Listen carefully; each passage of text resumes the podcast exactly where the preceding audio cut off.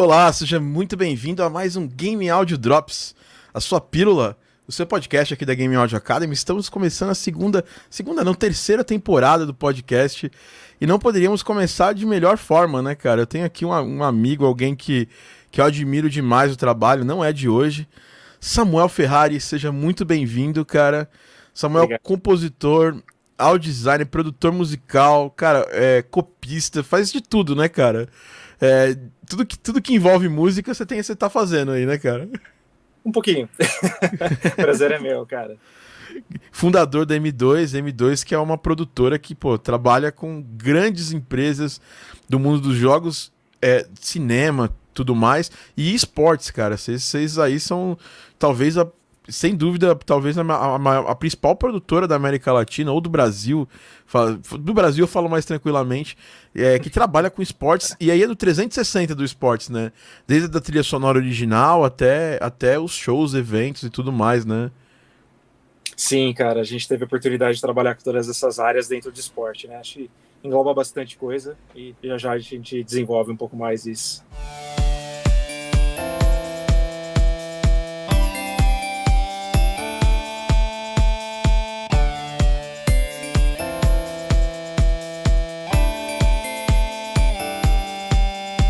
Seja muito bem-vindo. É, bom, esse aqui é o, o, Game Audio Drops, a gente grava ao vivo esse podcast. Ele também sai no, no Spotify da Game Audio Academy, é só buscar lá no Spotify, no Deezer, Ardio, lá todos os serviços possíveis de streaming. É, o Game Audio Drops também sai no nosso canal do YouTube. E a gente daqui a pouquinho vai entrar no Instagram rapidinho aqui para mostrar, para compartilhar com a galera do Instagram, mesmo que a, mesmo a galera do Instagram tendo que do, deitar, deitar a tela para para rolar, vai, vai rolar no Insta também. E a gente tem uma galera ao vivo aqui acompanhando, nosso live squad aqui. Tá chegando todo mundo aqui, ó. Dani tava por aqui. Ah, o som da cena aqui, o Vitão tava aqui, ó. O Ru, Robson, tá todo mundo chegando aqui para prestigiar esse podcast com o Samuel. Então vamos deixar de, de, de, enrolação e vamos direto ao papo, porque vamos fazer esse papo render. Samuel, conta pra gente, assim, é, é, é, como é que surgiu, assim, a sua, a sua ligação com a música é, voltada para jogos em si, assim? É, você já gostava de jogos desde, desde muito novo? É, sei lá, você, tinha, você já imaginava como algo que você ia querer fazer no futuro? cara, quando criança não, mas como adolescente sim. E eu sempre sempre joguei muito, assim, muito, muito mesmo. Sou não sei se eu posso considerar um, um, um gamer raiz, mas eu tenho um Atari 2600, eu não sei se isso classifica, mas eu jogo desde o Atari Porra. e bastante, né, cara? Eu passei minha infância inteira jogando. É, era daquelas crianças assim que, pelo bem e pelo mal, tipo, a mãe precisava parar precisava pedir para parar depois de 12 horas jogando seguida, assim. Então, eu sempre tive uma ligação muito forte com o jogo, é, bem, bem antes de, de música, assim. E, e ao, ao, longo do tempo eu fui percebendo, assim, também de uma maneira inconsciente, que eu sempre gostava muito dos, dos jogos musicais. Então, quando tinha alguma coisa a ver com música, com sincronismo, com algum tipo de movimento baseado num ritmo, num BPM, eu gostava muito desses jogos, não entendia porquê, mas era, gostava muito.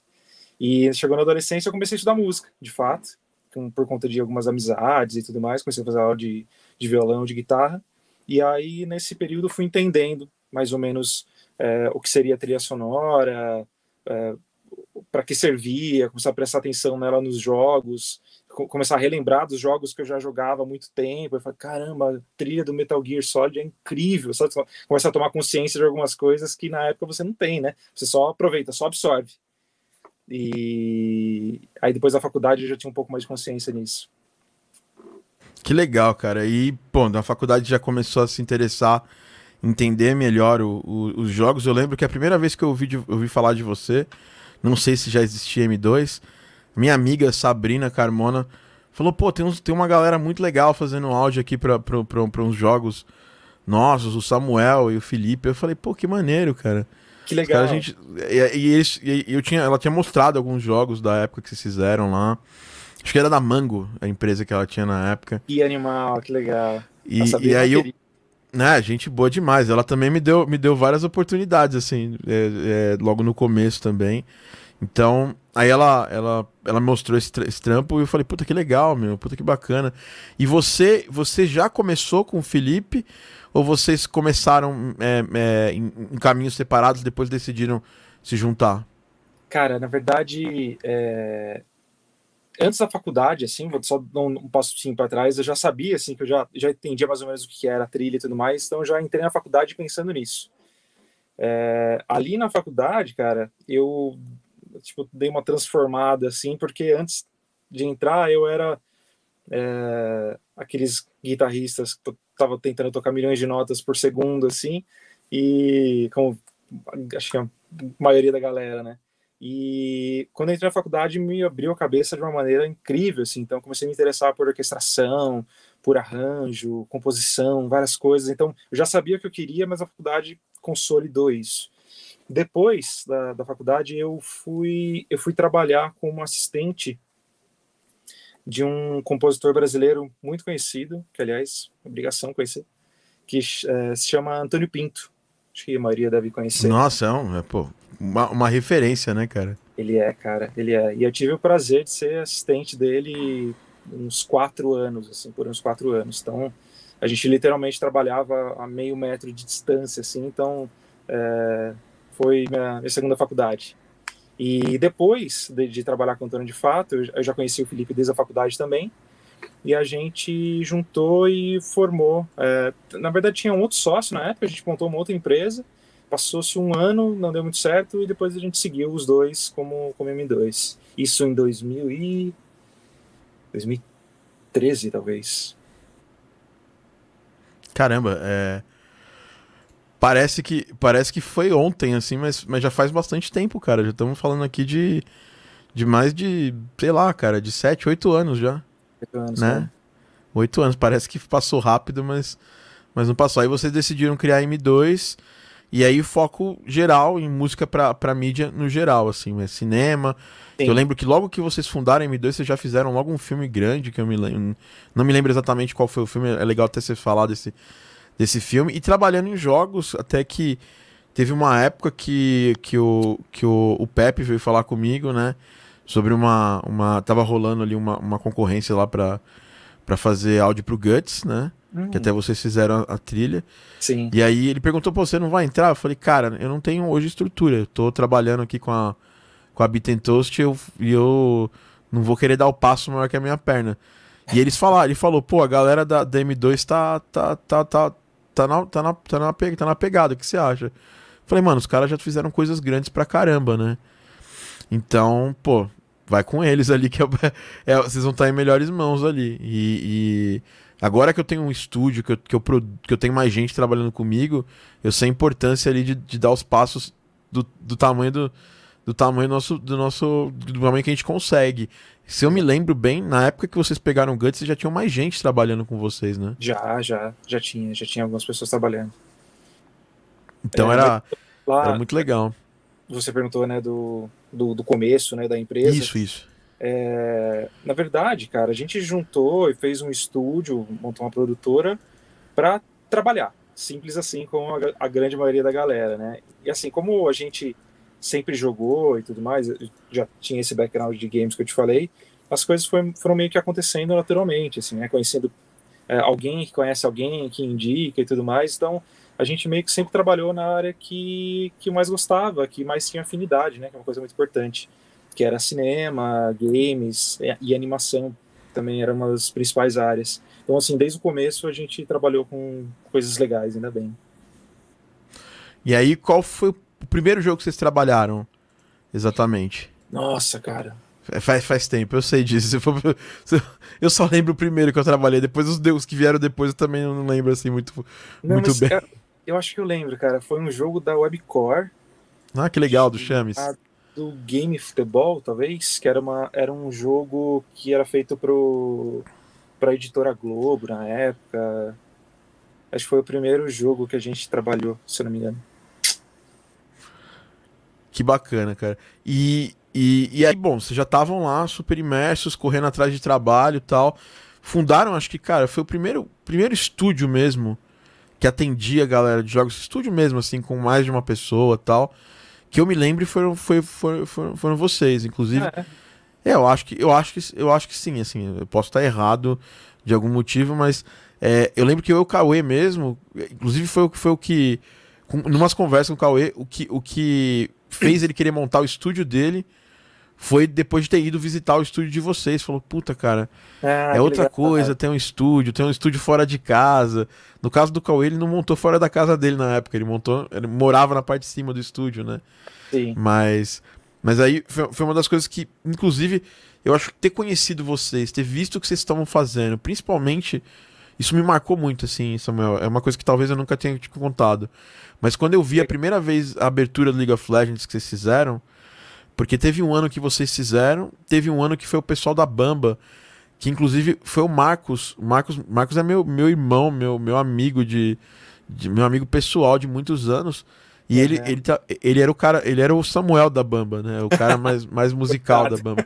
Hoje ele não trabalha com música mais, hoje ele é, trabalha com marketing. Ele tem uma agência de marketing, nada a ver mais com música.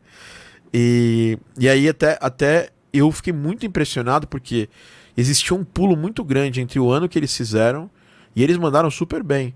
Mas e o ano que vocês fizeram depois? É, como, como que. Cara, eu, eu, eu já trabalhei muitos anos na Videogames Live. E eu, eu acho que a Videogames Live é um negócio um pouco mais simples do que. Bem mais simples. Você vou, vou ser bem mais. É, bem mais honesto aqui. Porque uhum. é uma orquestra menor. Não tem toda a parte cenográfica, que isso deve dar um trabalho absurdo para acontecer, né? Toda a parte coreografada. E, e vocês foram cada ano colocando coisas novas. Então, tipo, primeiro ano foi, foi uma banda, aí no segundo ano é uma banda e um, e um negócio, e uma, e uma orquestra e uma, e, um, e uma apresentação de um instrumento solo com uma cantora solo. Cada ano vocês foram variando. E uma coisa que eu sempre percebi nas aberturas do, do, do dos shows que vocês fizeram, ah, depois vocês fizeram Free Fire também, né? É, Rainbow Six também. Mas no League of Legends especificamente, que acho que esse primeiro caso, que é uma, o caso mais, mais legal da gente começar, depois a gente vai abrir os outros, que foi, cara, é a multi, multimusicalidade que vocês conseguiram trazer. Você foi falar, pô, eu era aquele guitarrista que gostava de solar pra caramba. E, e cada ano vocês trouxeram alguma coisa pra. uma coisa nova. Então, Emicida, é, banda de metal, é, é, é músico é, de instrumento folclórico, uma série de coisas. Vocês trouxeram para um evento que lá fora ele já tem um formato, mas aqui a gente. Eu sempre percebi isso, eu sempre assisto esses eventos porque a gente já trabalhou com show, então gente, eu adoro muito ver isso aí. Fica ligado, né? É porque eu acho que esse tipo de evento é o, é o, next, next step do show que eu fazia. Meu show era assim, era orquestra, a projeção, pessoas tocando, e algumas atividades, nada muito muito complexo.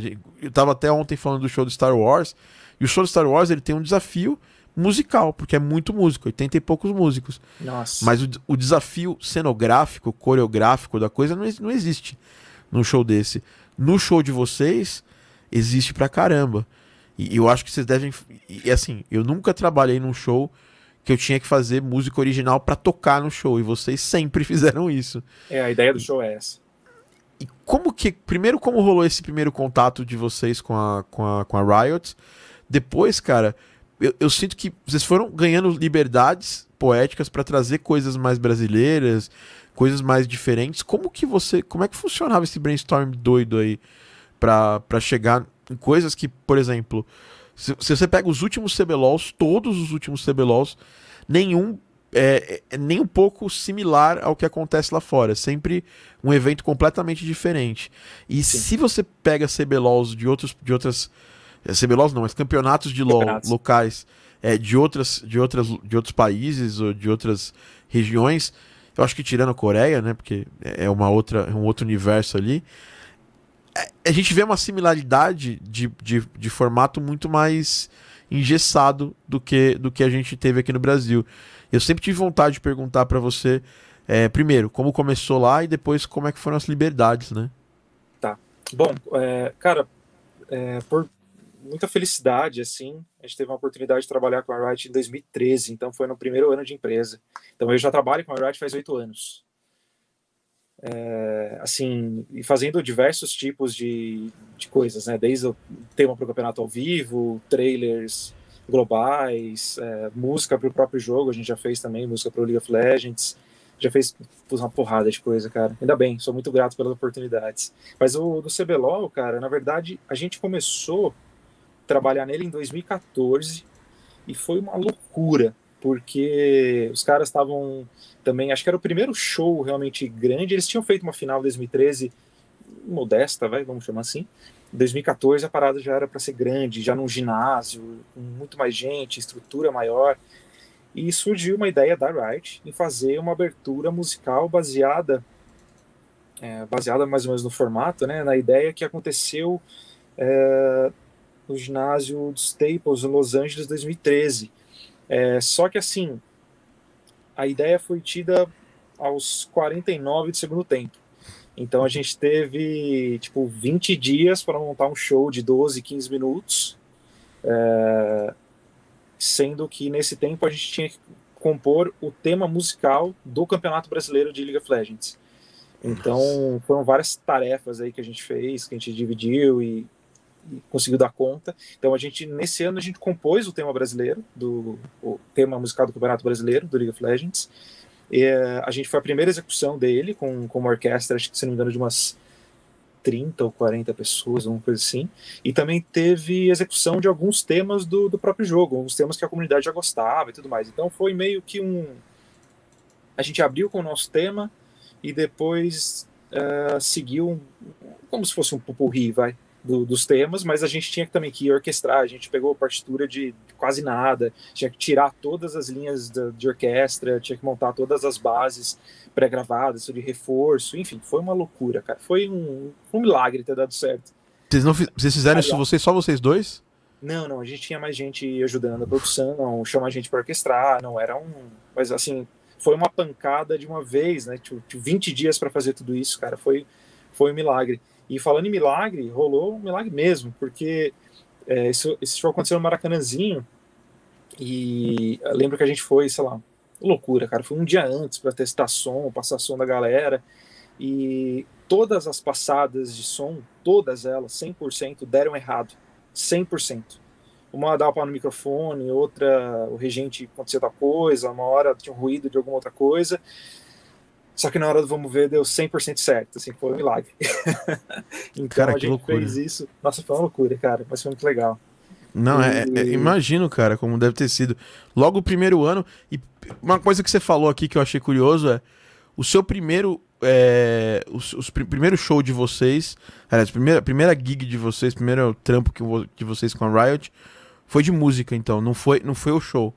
Então eles não chamaram vocês pra, pra... a gente fez. O primeiro trabalho com eles foi um trailer. Foi um trailer simples, assim, simples. Foi um trailer. É. é que normalmente, normalmente, normalmente é o trabalho que é mais. Vocês fazem mais, né? Porque eles estão fazendo trailer a todo momento, né? Então sempre pinta esses trabalhos. Sim. E aí foi, foi esse desafio, cara. Vocês nasceram de novo, né? Porque eu sei que depois no show a gente nasce de novo, porque você é, passa um montão de coisa ali junto. É. Eles orquestraram, fizeram um tema original. E Exatamente. Teve, teve, uma... teve músico, teve, teve aqueles músicos extras que tocaram junto com a orquestra. Teve a banda, como é que foi? Eu não, eu não tô lembrado exatamente que, como é Cara, que foi 2003. foi um show, foi um show basicamente com orquestra, tinha uma formação base, tinha uma cantora solista para um, um, dos temas, teve um, a gente conseguiu puxar uma rabeca brasileira pro, pro show. Nossa.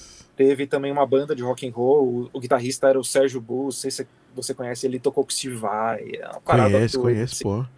Foi, foi a banda, a banda de rock foi a própria banda da Blizzard, né? Eles trouxeram aqueles caras lá, os. Não, era, não, não, não era ainda a, a banda não, oficial da Blizzard. Da, da Blizzard, não, desculpa. Da é, Riot. É, falei best, falei merda. É, é da, da Riot, não era a banda oficial da Riot ainda. Né? Não, isso que você tá falando aconteceu em 2017. 2017. Que eles trouxeram, trouxeram Johnny Land, né, e tudo mais. Exato, exato.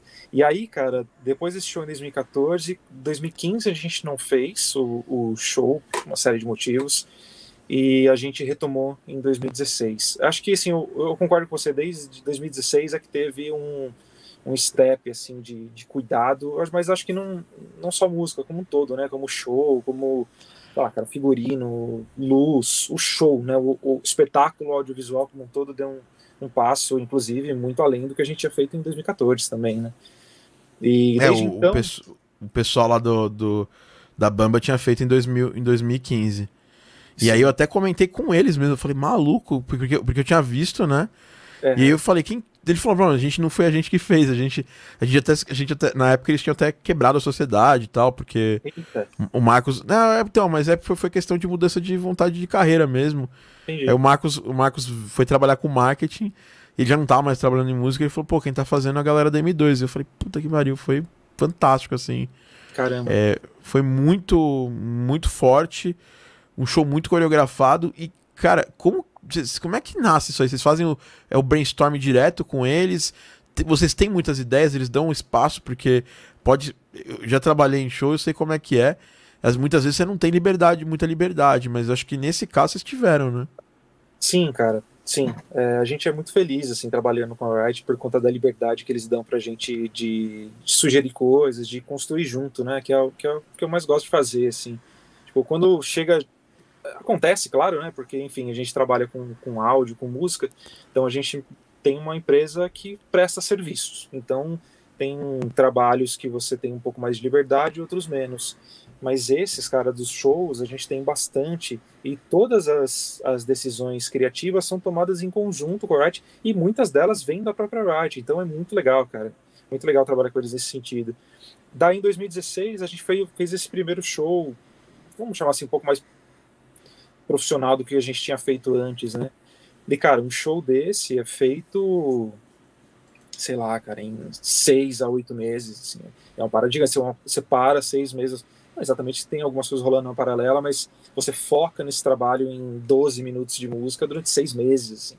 Só que, assim, não é só fazendo música todo dia, tem milhares de coisas para desenvolver junto, né? Desde a é, do sincronismo com, com animação, com mapping, com vídeo, com, lá, se tiver dança com a própria coreografia, é, é muita coisa, né? Muito detalhe, assim, tudo feito com o maior cuidado e amor possível. E aí depois, aí depois cada ano era um desafio novo, né? Porque vocês subiram a, demais a, a barra, né? E aí depois tem que subir mais a barra, e mais a barra, e mais a barra. É. E é um, tem... cada, cada ano é um desafio, né? É, tem, e... uma coisa, tem uma coisa muito legal que eu, eu gosto de, de trabalhar com os clientes de, de jogos, principalmente, e não só a Riot, outras empresas também, é que a barra de qualidade desses caras é muito alta. Então você tem que se esforçar muito para atingir. Então, sim, quando a gente pega, por exemplo, tem alguma fase do trabalho onde a gente vai caçar alguma referência, cara, eu não, não pego uma referência de, sei lá, uma trilha branca, vou jogar lá, ó, vou fazer mais ou menos isso aqui. Não tem DP Music, né, cara?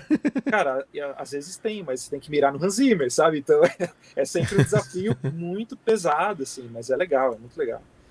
E, cara, que demais. E, e, que você comentou do ano após ano, né? A, a ideia, pelo menos mais ou menos entre 2016 e 2019, é, sempre era quebrado em atos a apresentação. Né? O primeiro ato era sempre o ato de abertura, que é onde a gente executava de fato o tema musical do, do Campeonato Brasileiro, que a gente fez lá em 2014.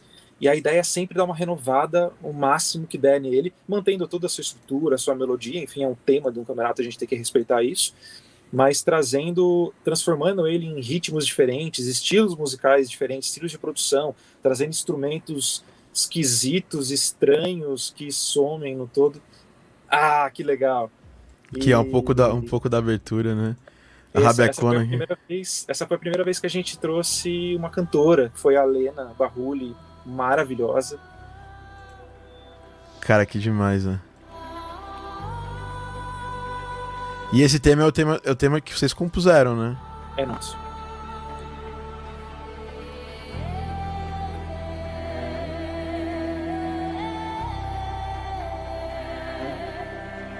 Patrícia. Cara, que demais.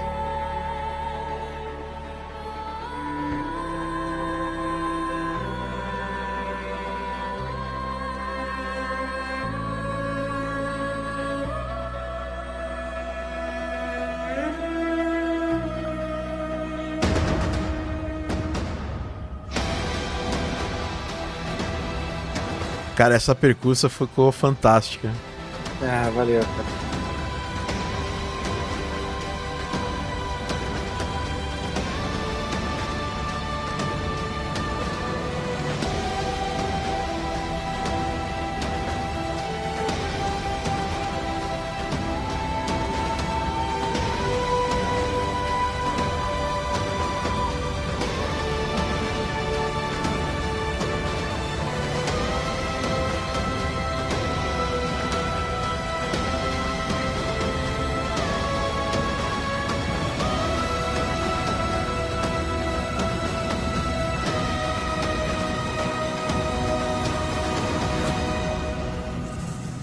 Que legal. Nossa, cara, sempre me muito... emociona quando eu ouço esse, principalmente esse CBLOL, cara. Foi muito legal, foi muito importante. E, e cara, mesmo, mesmo que você não jogue LOL, você, você, é, é impossível não se emocionar mesmo. Com é, a, o apelo, a música tem todo esse apelo mesmo, de tipo. É tipo o tema das Champions, né, cara? Você imagina a galera chegando lá tal, o esforço que eles tiveram tal, para chegar no final e tal. Exatamente. Muito legal, cara. Bom, a parte de composição, você, você sempre parte de uma referência, né? Isso é. Isso. É não sempre. Não, não às vezes você parte, parte do zero, cara. Sim, sim. Às vezes precisa, né? Caramba, e aí? E aí, como você busca, cara? Porque às vezes, quando. Isso é um, é um tema muito comum, né? Meus alunos, a gente. A, a, galera aqui. Muitas vezes a gente tem que compor sem uma referência. A gente tem que. A gente tem que ir lá extrair essa referência e trazer pra mesa. Você tem algum método? Você, você, você faz alguma coisa específica? Quando chega, você tem que fazer uma música para um campeonato é, e, por exemplo, ah, qual referência? Você deve, deve fazer alguma reunião. Qual referência você tem? Ah, a gente não tem referência nenhuma. Pode estar tá livre aí, pode buscar suas referências. Como você, como, como você costuma fazer? Cara, geralmente. Bom, tem. Vamos contar com duas possibilidades aí. A primeira delas é. Eu procuro uma referência para mim, que aí, aí eu não divido com, com o cliente, porque como eu te falei, é legal você pegar, você mirar alto, assim, né? Então, o, todo o trabalho que a gente tenta entregar aqui na M2 é de uma qualidade, pelo menos a gente tenta fazer, é de uma qualidade muito alta, assim. Então a gente sempre mira nisso. Então eu, eu pego referências que têm uma sonoridade, ou que tem um, o que passa uma emoção específica, tento entender, estudar ela, por que, que ela soa daquele jeito, por que, que ela me emociona de tal maneira que eu consigo identificar todos os recursos e transformo esses recursos em ferramentas na hora de eu aplicar isso para compor. Mas eu, eu acho interessante esse fato da, das referências. Ele é muito comum né, entre compositores, mas eu tenho, sobre o assunto em geral, eu tenho uma opinião um pouquinho diferente do que a maioria, que é eu gosto de trabalhar com referência, porque geralmente os trabalhos, uh, por mais que ele tenha um tempo, talvez tenha algum trabalho que tenha um tempo maior, ele tem que ser feito durante um período muito curto de tempo. E a, a referência, ela é uma maneira de você economizar dinheiro e economizar tempo. É isso que as pessoas não pensam. Se você combina uma referência com, com o cliente, por exemplo, é como se você estivesse combinando um, um, um caminho muito definido, você pegasse um mapa, mostrasse para ele, olha, vamos chegar aqui, e faz um círculo aqui. Então, isso economiza, cara, porque isso evita de você ir para a direita e o cara fala, putz, mas eu estava pensando em ir para a esquerda. É, então, facilita muito. Então, respondendo, é isso. Eu procuro umas referências para mim mesmo, que são referências de sonoridade ou de tema, de emoções, é, que, que me ajudam a criar esse tipo de recursos, as ferramentas para eu compor algo original mesmo. E aí, então você você vai lá e apresenta, né? Você cria um mockup, alguma coisa para apresentar. Sempre, sempre pronto, sempre um mockup. Né? Como, é, assim, eu, por exemplo, recentemente, assim, há uns dois anos, eu tenho trabalhado com orquestras reais, né? Uhum. Então tem, tem, tem uma boa diferença. Eu estava acostumado só a trabalhar com mockup, ou com um parceiro que fazia mockup para mim, e, uhum. ou faz, trabalhávamos juntos, ou só, trabalhava sozinho também.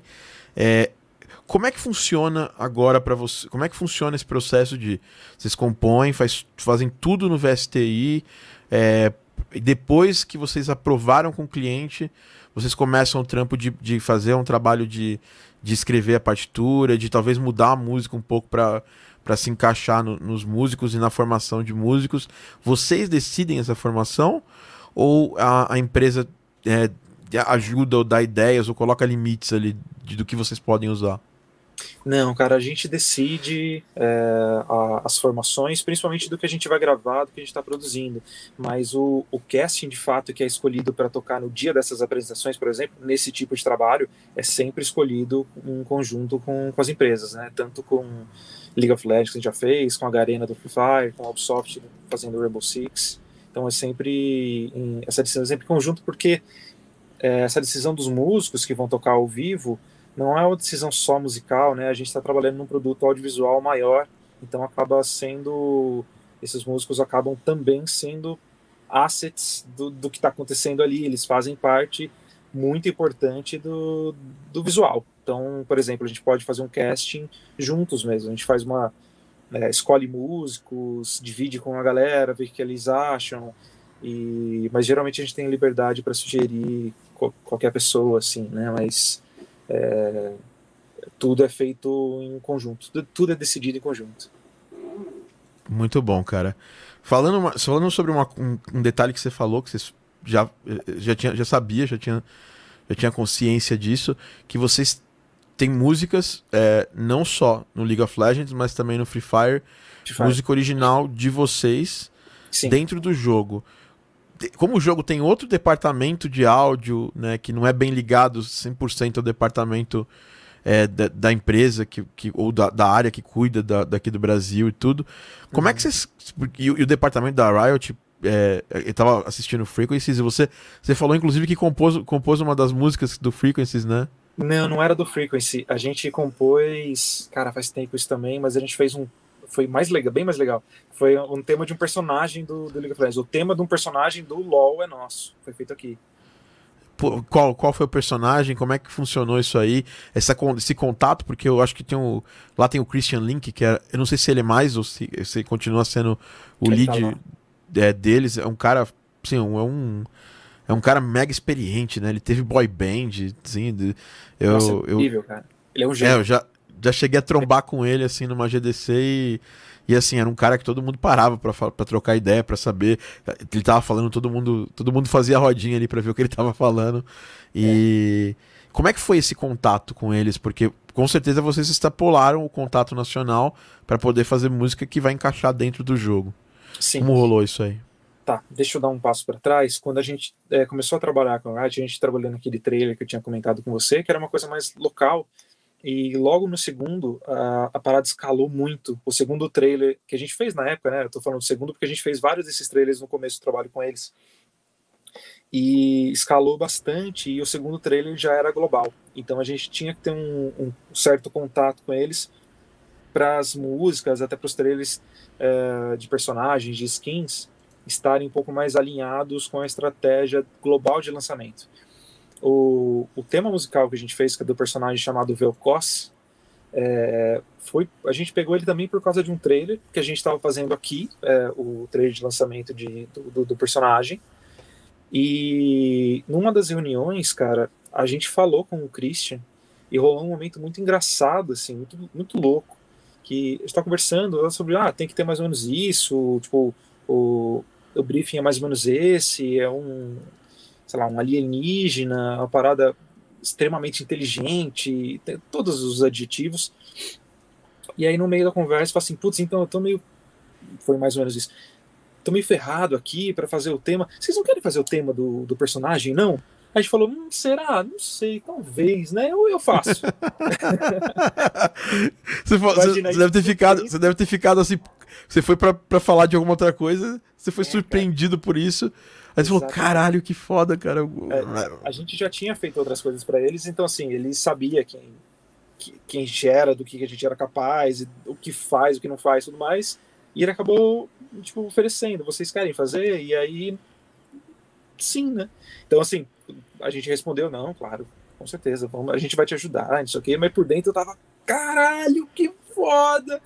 A fez o tema, cara. Imagino, legal. cara, como deve ser foda isso aí. Caramba, meu, agora toda vez que, que alguém abrir o League of Legends e, tipo, escolher o personagem ou passar por ele, vai tocar uma música nossa, cara. É, é, assim, é muito louco. E, e, o League of Legends, por si só, ele é um tipo um dentinho da música, né? Eles lançam muita música, né? Teve, um, teve uma época Aquela época que saiu o DJ Sona, o personagem, se você lembra. Sim, eles, claro. eles foram lá e buscaram uma porrada de gente muito influente na música eletrônica para fazer música pro personagem. Eles, porra, a, a, a Riot é, fez uma, ban uma banda, né, uma, um grupo de, de, de, de pop, K-pop, é, ficcional, é tipo um Gorilas do League of Legends, né? Exatamente. E agora tá expandindo esse mundo, né? Eu vou, eu vou botar um pouquinho esse tema aqui, porque a galera, a galera vai, vai, vai, vai com certeza vai, vai querer ouvir um pouquinho pra gente até eh, contextualizar aqui o Velcos, né? Tá até já tá, já tá no ponto aqui já pra gente, ó. E é esse aqui, só confirma se é esse mesmo. O próprio. E E Samuel, você incorporou na sua, na sua. Você falou da sua formação guitarrística, formação clássica, mas eu percebo que você, como compositor, foi evoluindo muito para a parte eletrônica também, né? Híbrida. É, eu sempre gostei, sim, sim, eu sempre gostei bastante. A gente, como eu te disse, a gente trabalha como trilha também, como prestação de serviço, né? Então a gente acaba tendo que desenvolver diversas áreas para atender diversos clientes, né? É uma realidade bem comum. Cara, fantástica a música. Tem uma sonoridade super esquisita. Nesse caso dessa música, vocês, vocês gravaram com, com. Vocês pegaram uma, uma, uma formação de cordas para complementar ali a, essa parte híbrida? Não, ela é 100% sample. 100% sample. Caramba, isso. Isso foi que ano? 2015, talvez. 2014 para 2015 também. Dali Spitfire, né? Dali, Dali Orchestral Tools, Dali, Dali Las, né? Dali Cinematic Studio Strings, né? É, dá pra fazer direito? Dá, mas dá trabalho. mas dá, deve dar muito trabalho, cara. Caramba, pô, ficou muito, muito bom, ficou muito perfeito. Eles mesmo na, na trilha em si, nem tudo que eles têm é gravado com orquestra, né? Cara, então... eu eu, é, então eu não posso dizer com propriedade porque eu não trabalho na Riot de fato, mas eu, eu percebo ouvindo que tem muitas coisas que não, não são gravadas. Né? É, é, sample, é. Os, os, caras são os puta programadores também, né? Eles sim, sabem muito sim. bem o que estão fazendo. Então, é, é uma equipe gigante, sabe. né, de áudio, né? Putz, é, um sonho. E eu, eu, concordo com você. Eu acho que a equipe musical da Riot Games é o Dream Team, cara. Concordo. E tanto que, bom, você deve, deve acompanhar algumas brincadeiras assim. A, a galera fala que a Riot é uma empresa de jogo para dar uma tapeada, que na verdade ela é uma super gravadora. Se elas fazem os jogos para poder fazer as músicas, assim. Sim. É incrível, trabalho incrível. Começando, incrível. começando pela galera, né, do staff. Acho que o, a galera do staff da, da, da Riot foi uma das pessoas que, que, que fundaram lá a banda Pentakill, né? Então, aliás, acho que acho que a Pentakill vem do staff, né, da galera da Riot. E, Exato, e aí depois o cuidado que eles fazem e não só não, não é uma coisa meio monotemática assim. Todo ano eu sinto que tem uma, uma vontade da Riot de trazer coisa nova, de verificar o que está no zeitgeist do, do momento, assim, o que está rolando assim no momento e, e, tentar incorporar aquilo ao estilo do jogo. Você, você trabalhou em aberturas de, de CBLOL com, com o Emicida, né? Foi em 2018 ou 2019? 2018, com o Emicida foi 2018. E, e, cara, foi fantástico, porque ele fez uma música para o League of Legends especificamente, né? Exatamente, cara. A gente fez a música exatamente. Com você.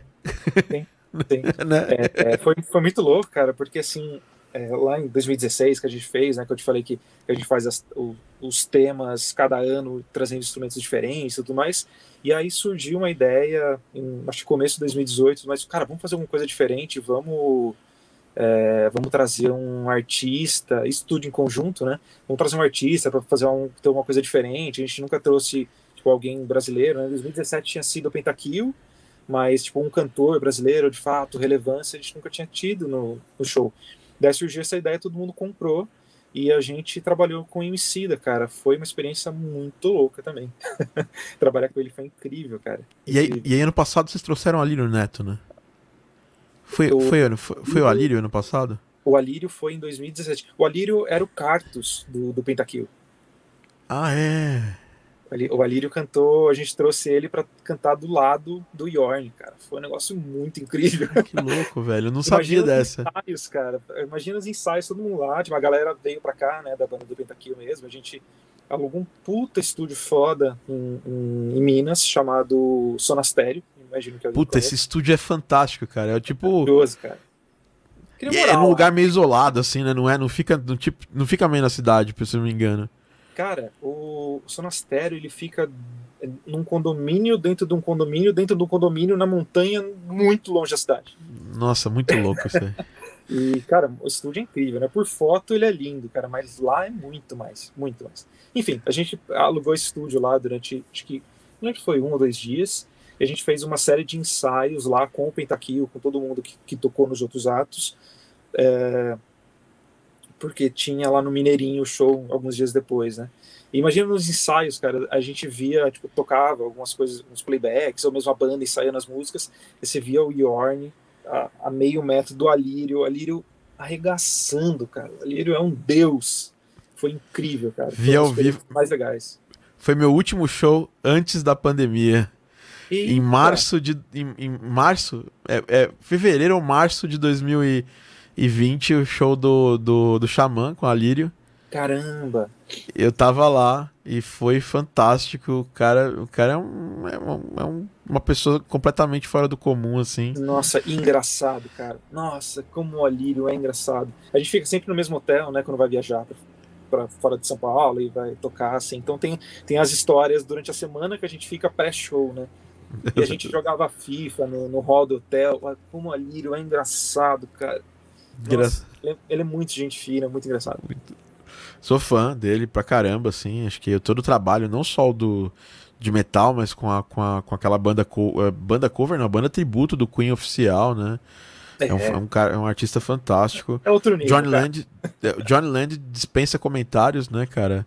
Sim. Tem uma banda dele que chama Ark, que eu tenho até hoje o disco aqui, é um dos discos mais legais de desse rock meio progressivo, meio metal, assim. E ele tem, é, o pessoal considerava ele o David Coverdale do metal, né? Tipo, pesadão, sim. assim. Canta muito, é fantástico. Não, era Bom, muito legal, porque lá na, a gente conhecia também o Yorn, né? Mas, é, foi, claro, né? Se uma figura desse tamanho fazer com a gente, ensaiar tudo mais, todo mundo fica meio, nossa, o Yorn, o Yorn. Aí rolava aquelas fotos, sabe? Tipo, vou tirar minha selfie, mas na verdade eu tô mirando no cara que tá atrás e é o Yorn, assim, tipo, todo mundo tietando, cara. Foi muito legal, cara. Muito foda. E, bom, depois disso vocês é, continuaram fazendo coisas com a, com a Riot. Tem uma história aí que até hoje, hoje perdura, né?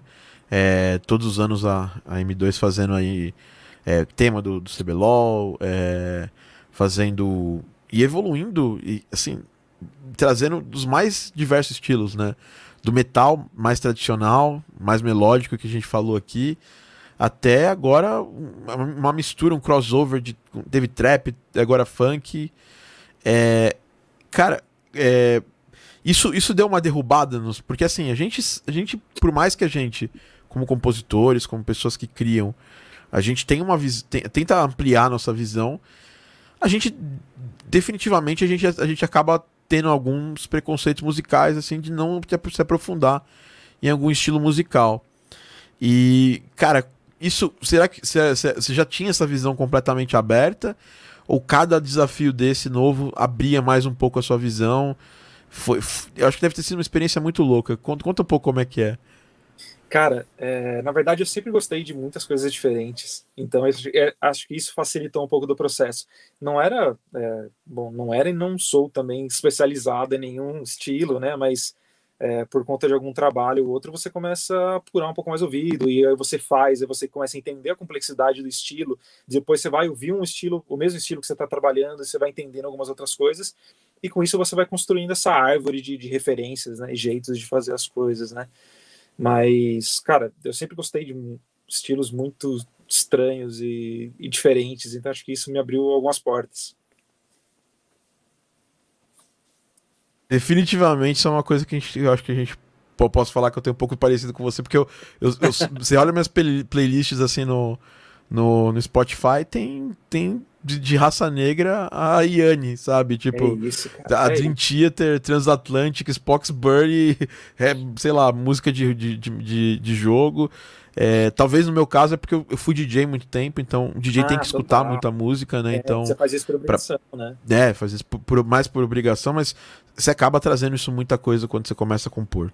Bom, tá. aí anos e anos de, de Blizzard surgiram novos desafios, né, para M2, né? Que foi no caso Rainbow Six que vocês fizeram, mesmo um trabalho bem parecido, né? Se for pensar é, com que, você, que vocês fizeram na. Né, Blizzard não, Riot, desculpa, gente. Eu tô com esse negócio de. Espero que vocês trabalhem na, com a Blizzard algum, algum, alguma vez. Não, mas pelo jeito eu vou depois dessa live. Vai ter que trabalhar.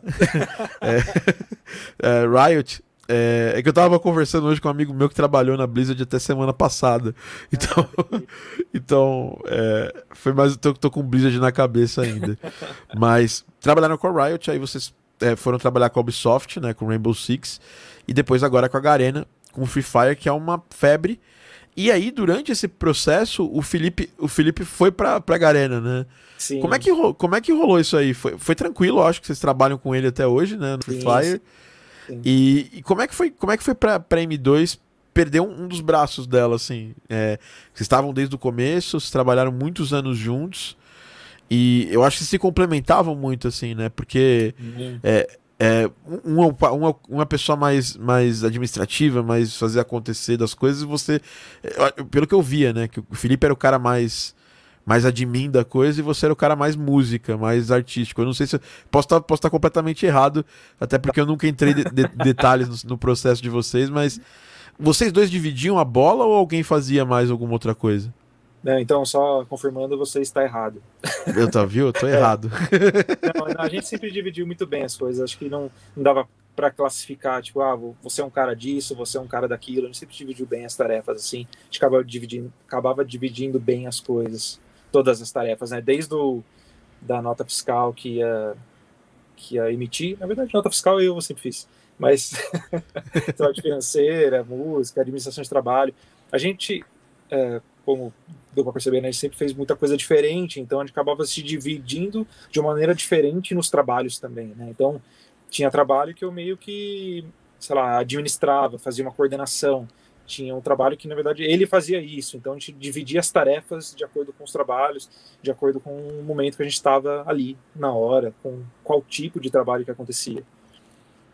E eu acho que isso ajudou vocês a abrirem mão da, daquele. Porque assim, às vezes a gente, pelo menos quando eu comecei, era muito comum ter o, o compositor, o audio designer era uma pessoa lone wolf, trabalhava sozinha. E eu, eu me senti muito. Desde que eu descobri vocês e vi como vocês trabalhavam, a gente sempre comentava, inclusive o, o, o Pepe, o, o Cauê e, o, e os meninos, o Edu, trabalharam juntos durante um tempo num formato parecido. E eu, quando vim fazer meu. Decidi pegar mais projetos, eu decidi, cara, eu preciso ter uma, uma estrutura de, de uma galera boa para trabalhar comigo. E é isso que vocês têm aí, né? Até tem uma pergunta aqui do Fluto, é, que é sobre quantas pessoas vocês têm na equipe. Ou, é, aqui, ó, ele perguntou aqui, ó. É... Fala, Tiagão. Minha dúvida, qual o tamanho do M2, né? Eles, eles trabalham todos no mesmo local? É, como é lidar com, com equipe? Quais os desafios para montar os times para os projetos? Forte abraço. Obrigado, cara, pela pergunta. É... Nossa, são muitos desafios né, para montar a equipe para os trabalhos. Mas, enfim, atualmente somos em dois oficiais no estúdio e algumas pessoas que nos ajudam esporadicamente. Mas, cara, chegou, teve época, né, em épocas pesadas de trabalho, inclusive acho que a época que a gente estava fazendo o tema, a gente fez também o tema do Campeonato Brasileiro de Rainbow Six. Enquanto a gente estava fazendo esse tema, a gente estava fazendo, sei lá, uma série de animação com 70 episódios, estava fazendo outro trabalho com o League of Legends, estava fazendo várias coisas. A gente chegou a montar uma equipe de, de quase 15 a 20 pessoas assim trabalhando nos trabalhos. Era muita Caramba. coisa era muita coisa. Acho que foi o, o máximo que a gente chegou assim de, de tamanho de equipe. Não eram é, todos fixos, né? Sempre tinha pessoas frilas ajudando, mas enfim, era muita gente para administrar, né? Deu, um trabalho, mas não, não, porque as pessoas deram trabalho, né? Porque era muita coisa, assim, né? Então as coisas vão escalando também na, na dificuldade de gerenciar, né? E Cara, demais. Você a gente trabalha no mesmo local, né?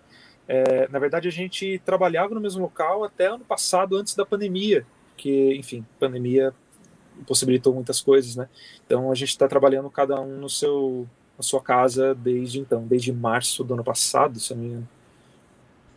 É, o que, que agora é o que, é o que tem, não tem é muito é jeito, né? Sim.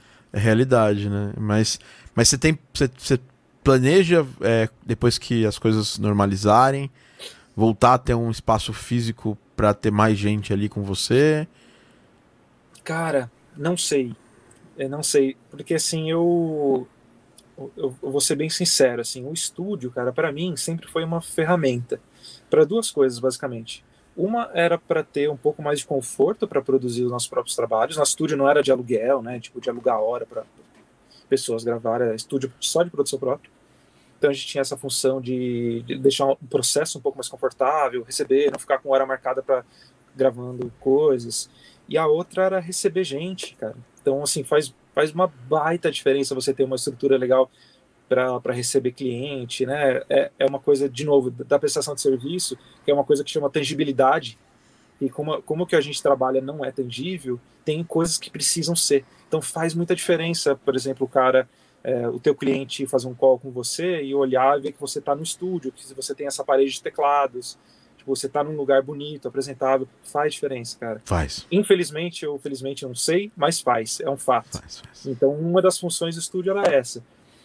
Agora, pandemia, né? Novas realidades foram criadas. Eu não sei quando que é, os clientes, ou mesmo os músicos, locutores, atores vão começar a frequentar os estúdios como frequentavam antes. Então, é, se isso não normalizar, acho que ter de fato uma estrutura, ter um estúdio próprio, não sei se, se justifica mesmo como, como ferramenta. É, é, eu vivo nesse dilema é, eterno também. Quando eu, é, quando eu decidi trabalhar 100% com áudio, eu, eu tinha uma sala comercial na mesma rua de onde eu morava. Uhum. E não era bem um estúdio, era uma sala de reunião. Para ser, pra ser, pra ser exato, era isso. Eu tinha uma TV para poder conectar o, o notebook se eu precisasse, para poder é, passar slide, fazer, Uhum. falar, fazer as coisas. Tinha uma máquina de café, tinha uma mesa de reunião e, e eu ia lá fazer as reuniões. Basicamente isso. Sim. É, porque o estúdio mesmo era em casa, porque eu, eu, eu, eu também passei por essa segunda. é, por esse segundo. Essa segu- segunda dúvida, que é, cara, vou montar o estúdio fora. E aí eu decidi, cara, eu não vou, não vou conseguir montar o estúdio fora porque eu tenho os horários de trabalho muito loucos e que eu gosto de, de, de ter esses horários, então. é, e na época eu trabalhava, o Daniel morava em Vancouver, que é o meu principal cliente, sócio em projetos e tudo mais. Uhum. E é, são seis horas, podem ser até seis horas de diferença. Então eu queria estar ali no horário para poder atendê-lo, né? Total, e cara. Isso não combina muito com uma sala comercial, né? Não sei. é- é- No seu caso, vocês pegaram uma casa, né? Então. É, então, mas né? depende, cara, porque esse nosso primeiro estúdio foi exatamente o mesmo esquema que você descreveu. Era uma mesa simples, botou um laptop ali, um monitor, um, um equipamento mais complexo era uma cafeteira. E, cara, vambora. Era o que tinha, era, vamos usar. E era um prédio comercial. E, pelo, pelo, pelo contrário do que você está falando, isso ajudava, porque a gente também acontecia de estender os trabalhos à noite, assim. Então, como era comercial, não tinha mais ninguém no prédio. Isso ajudava a gente a fazer o barulho que precisasse. Pode Era crer. Tem esse detalhe. Mas esse último estúdio que a gente montou, que eu desmontei faz muito pouco tempo, era assim, era uma casa que a gente pegou inteira, alu- alugou, montou um estúdio e, putz, era, era incrível, sempre era um lugar bem isolado, é, não tinha nenhum problema com barulho, então era, era muito bom. Mas essa é a grande dúvida mesmo das pessoas, né? O que, o que a gente vai fazer depois? Porque tem, eu acho que assim, eu trabalho em casa também e tem pontos positivos e negativos. Agora que eu, iso- que eu, que eu realmente transformei o meu estúdio num local separado, acho que você deve, o seu também deve ser desse- desse, tipo. Então, quando você entra dentro, acabou. Você realmente ali você você tá no modo trabalho. E quando você sai do estúdio, realmente é fora do modo trabalho, né? Exato. A gente cara. consegue- Aliás, aliás, sua porta é linda, cara. Comprei de você, inclusive. eu comprei a porta do Samuca, cara. Ele tava vendendo essa porta. Eu, cara, eu tava desesperado com- correndo atrás de. Cara, foi exata, foi perfeito a hora. O timing que você postou aquilo foi perfeito. Porque você postou a porta e eu, eu tava correndo atrás de porta e janela dupla pro estúdio, que era o que tava. Meu estúdio ainda tá em construção, porque eu ainda vou. Eu ainda vou colocar umas, umas, umas placas. Tinha até, tinha até visto de comprar suas placas. Não sei se você ainda tem elas ainda. Se tiver, a gente pode conversar. Que eu vou, vou fazer o. Eu já fiz o processo de ar-condicionado aqui no estúdio. E agora tá ficando. Tá, só tá faltando essa parte agora aqui. E o Samuca postou, postou a porta. Eu falei, cara, essa é a porta, cara. Aí o Samuel falou, não, mas dá uma olhada nela, vai lá. Eu falei, não, cara, eu já vi, já vi aqui, cara. Manda, já manda, ele já, ele, o Samuca tinha todo o esquema de fazer, da galera pra fazer a instalação e tal. Já vieram, fizeram a instalação, depois ela, ela tinha um, um vão de vidro, né, assim, É, e ela tem da- ainda esse, é, ela tem esse vão de vidro. Aí eu filmei o vão porque minha namorada passava aqui e falava: "Pô, você tá dando aula aqui, aí você aparece aqui na Passando câmera, pijama, vai né? passar de, vou passar de pijama, passar de toalha aqui. Cara. Trata de, de, de fechar essa, essa parada". Eu falei: "Não, tudo bem". Aí Total. botei isso filme, foi, foi bem barato, foi Não, tranquilo. ficou bem legal. né? Cara, Mas, foi, enfim, foi excelente.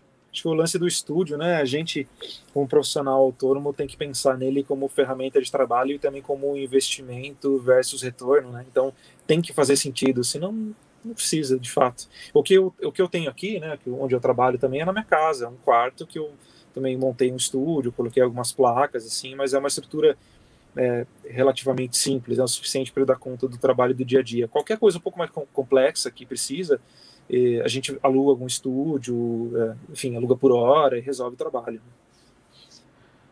É, eu, eu, eu, eu, eu, aqui meu estúdio, mesmo depois que eu colocar as placas e tal, não é, um, não é uma sala de mixagem, assim, super, hiper, oh meu Deus. Sim, sim. Porque eu, eu faço pouca mix, né? Eu acho que vocês agora também, dependendo do, da, do corre, vocês acabam terceirizando. Eu sempre, eu tenho terceirizado minha mix, minha, minha mix, às vezes, né? E a master, quase 100% das vezes eu tenho, tenho, tenho terceirizado é, a master. É, e é uma, é uma das coisas também que a gente tem, o que eu mais me espelho em vocês, porque sempre que eu olhava os trabalhos de vocês, tinha uma ficha técnica.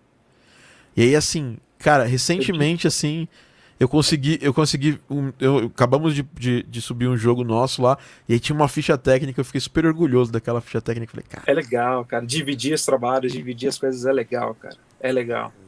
Quando você é, tem a possibilidade, claro, né, do trabalho, tem trabalho que que, que se paga para fazer isso, tem trabalho que não, eu entendo totalmente, mas eu tenho a mesma sensação que você, assim, quando eu tenho essa oportunidade de chamar gente que eu gosto, gente boa para somar, a hora que eu estou montando crédito, dá um orgulho, assim, putz, animal, cara, tem muita gente legal me ajudando e eu sou muito grato por isso. E sabe, cara, vocês sabem escolher, pô, o Danilo é um, é um excelente profissional, né, tem uma baita experiência aí de, de, de edição, de diálogo e tudo mais, né, cara? Anos tá. aí de experiência. O, pô, o Clóvis é um cara fantástico. Não sei, não sei se ele tá. Ele tá diretamente ainda com vocês? Não, o Clóvis não tá é, fixo com a gente, mas nossa, ele me ajuda em muitos trabalhos. Muitos. O Pepe, Pepe teve aí com vocês um tempo também, né? Exato. Que é um, nesse, que é um amigo fantástico. É, não, o Pepe é muito legal, cara. E super talentoso, né? O Pepe ajudou muita gente num num trabalho, no trabalho de animação que eu te falei que eram 76 episódios, assim, a gente estava precisando de um outros braços, daí ele se juntou a gente por um tempo. Muito bom. E hoje vocês estão com, com é, hoje vocês estão hoje o time é você, o Danilo, eu e, e o Glauber, o time fixo, E o Glauber. E o Glauber, é. Glauber. Glauber é fantástico também, né, cara? Putz, o Glauber é... é o monstro sagrado do SonFX. É, fantástico, cara. Pô, então vocês estão vocês, ainda vocês estão muito bem servidos, né? E esse ano vocês estão to tocando essa, essa, com essa estrutura um pouco mais mais leve, mas mesmo assim vocês já fizeram um montão de coisas. Fizeram Free Fire, fizeram fizeram Riot agora, né? O, o tema do campeonato do CBLOL. É, provavelmente estão trabalhando nas finais, as outras coisas que não, são coisas que o NDA, o NDA é, eles, ele limita de falar, né? Não, não pode falar mais. É, mas provavelmente está trabalhando em outras coisas relacionadas. E jogos, cara, como, como é que foi? Vocês sempre trabalham, sempre trabalham em vários jogos da Webcore. Eles são muito bons, os Chames, a galera lá, Camila. É, vocês trabalharam no, no, Guts, né? Que foi um jogo da, da Flux. E foi, foi, foi um trabalho que, que foi muito icônico, assim, para mim. Porque trilha muito variada, muito diferente, assim. E vocês trabalharam junto com o Pepe, né? Que foi, o Pepe era o cara do, do sound design, dos efeitos sonoros, da implementação. E vocês é. fizeram toda a parte de música. Como que. Como que qual, qual o grande segredo? Porque isso é uma das coisas que tem muita gente que não consegue fazer isso bem. Às vezes o cara é um bom prestador de serviço de áudio, mas quando tem alguém de áudio do outro lado para trabalhar com ele, as pessoas têm dificuldade, não conseguem. Tem, tem ali um conflito de egos. Eu sempre senti da parte de vocês, e uma das coisas que o Pepe mais sempre, sempre fala é que vocês sempre foram um trabalho muito leve, muito na parceria. Cara, tem algum segredo para isso? Pra, pra, pra, se você puder dar uma dica pra galera mais nova, que tá começando, que tem esse bloqueio de trabalhar, vai trabalhar para uma outra equipe de áudio. É, tem alguma coisa que você tem aí como elemento que fez a diferença nesses trabalhos? Cara, é difícil essa pergunta. É, é, eu, eu sei. É, é, assim, não, não acho que tenha nenhum super fator, assim, você precisa de tal coisa para você é, melhorar o seu trabalho com equipe de áudio, mas tem, você tem que ter um certo desapego, assim, com o seu trabalho, isso é uma maneira geral, né? Eu, eu, eu, não só com equipes de áudio, com equipes de que não são, assim, tipo, eu acho que grande parte desse desapego, vamos chamar de desapego, não sei se é o termo certo, mas vamos chamar assim agora, que a gente tem com o trabalho, é porque a gente trabalha com muita equipe diferente, né? Então, por exemplo, nos shows, cara, É, eu adoro quando o cara de luz me dá algum palpite musical. Eu, eu, adoro, assim, porque é muito legal. Porque eu começo a aproveitar feedback de outras pessoas, outras equipes, e isso vai deixando o meu trabalho mais rico. Putz, quando eu tenho a possibilidade de, de, de opinar alguma coisa, de sei lá, dar algum toque em montagem, por exemplo, que é uma coisa que eu gosto muito, assim, todos os trabalhos que, que eu faço que, que tem alguma certa parceria com o montador, eles são sempre super sincronizados com música, tem, é, é muito regradinho, assim, muito bem estruturado, assim, é, é, o que a gente mira, pelo menos. E eu gosto muito de fazer isso com o diretor e montador. Então a gente vai desenvolvendo outras características por conta de equipes diferentes que estão trabalhando com você. Então, assim, acho que se você gosta de trabalhar em equipe, isso vai vir naturalmente. Independente se for com equipe de áudio ou se for o cara que está fazendo é, a luz de qualquer coisa. Acho que isso vem naturalmente. Muito bom. Bom, para finalizar, é, queria, é, queria dar uma, passar mais duas perguntas para você. Depois a gente pega, pega. A galera vai querer mandar mais umas perguntinhas. Já, já mandem as perguntas aqui pro Samuel. É, cara, é, bom, você já tá. Você, produz aí bastante e tal. É, e as pessoas sempre são curiosas com isso, né? Qual, qual as suas armas de escolha, suas weapons of choice tal. E essa pergunta tem tudo a ver com, com música em si. Que, quais plugins você tem usado mais aí? Vamos, vamos pegar um, algum um ou outro de uma categoria. Então, sei lá, synth, soft synth, né? Basicamente. É, se você tem synth analógico, digital, qual, qual que você curte usar? É, só, é, switch orquestral aí que você está usando mais atualmente. Eu sei que provavelmente deve usar muitas, mas quais aí são as suas, as suas de escolha? E, sei lá, um plugin geral aí que você usa para sound effect, para sound design relacionado à música em si, é, que você puder indicar para as pessoas. O, e você trabalha com Mac, né? É, se a gente for fazer essa, essa parada, Não. Mac, voltou pro, foi pro Windows? Opa, Windows. Windows faz tempo. Windows. Windows faz tempo. Como é que foi essa migração também? Já quiser falar com a galera sobre isso, né? Nossa, vamos, peraí, deixa, deixa eu sentar na cadeira aqui, vamos conversar sobre isso. É, foi um terror, cara, mudar para o Windows. A verdade é essa, mas é, tem, tem muita coisa diferente, né, do, do Mac. Você trabalha com Mac por aí? Eu trabalho com Mac que não é mais um Mac 100% Mac, né? Aquele Hackintosh da galera, né? Maroto. E, tá. e, assim, não tem jeito. Eu, é, o que, é o que eu tenho hoje aqui para trabalhar.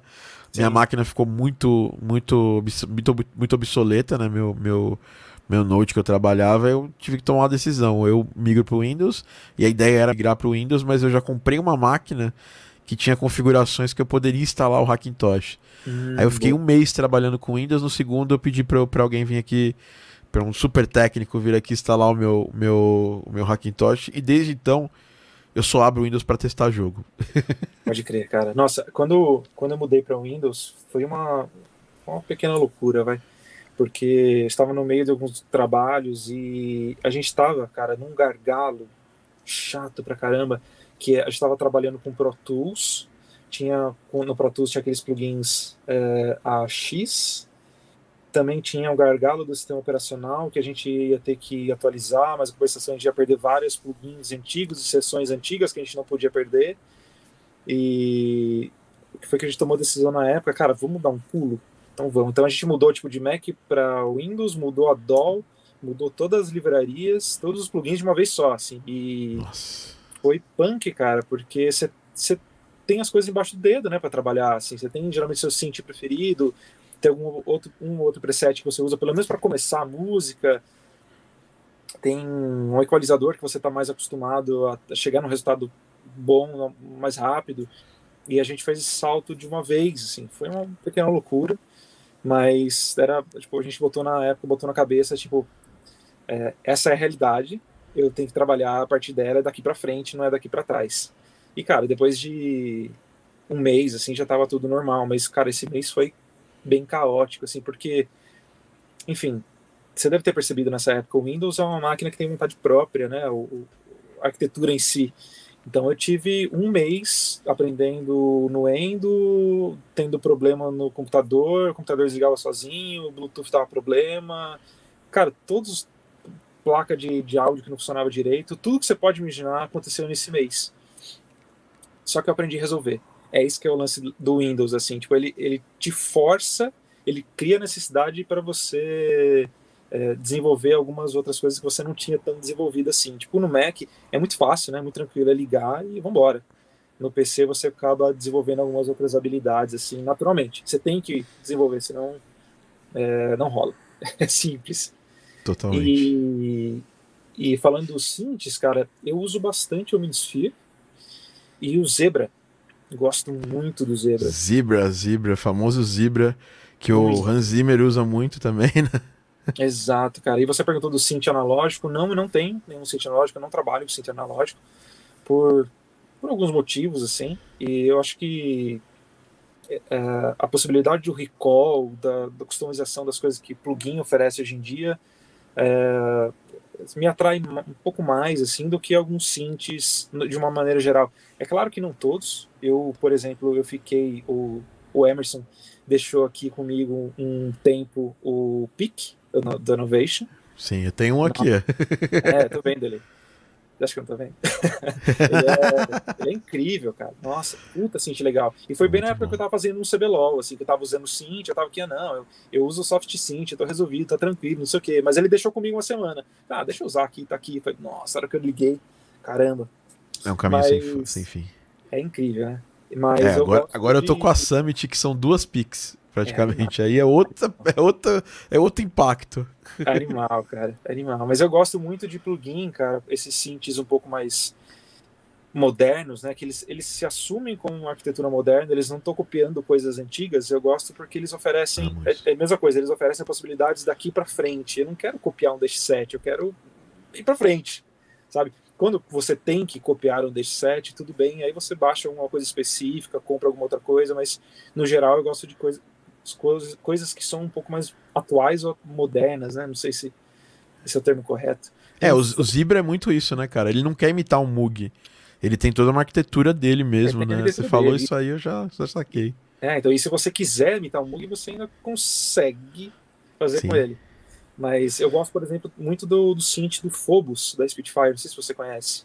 Conhece, conhece. Que o, o BT desenvolveu junto com, Fantástico. com a Spitfire. Então, é, o Aliás, BT, um eu fiz um trabalho com o BT uma vez também, que foi bem legal. Sério? Eu não queria conhecer ele, mas foi legal.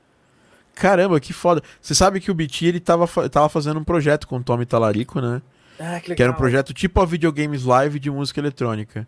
Putz, ele não legal. chegou a caminhar esse, esse, esse projeto para muito, né? Eles fizeram um, um, concerto só lá na região de Los Angeles e não, não acabou andando. E o BT eu conheci, cara. Eu conheci ao vivo.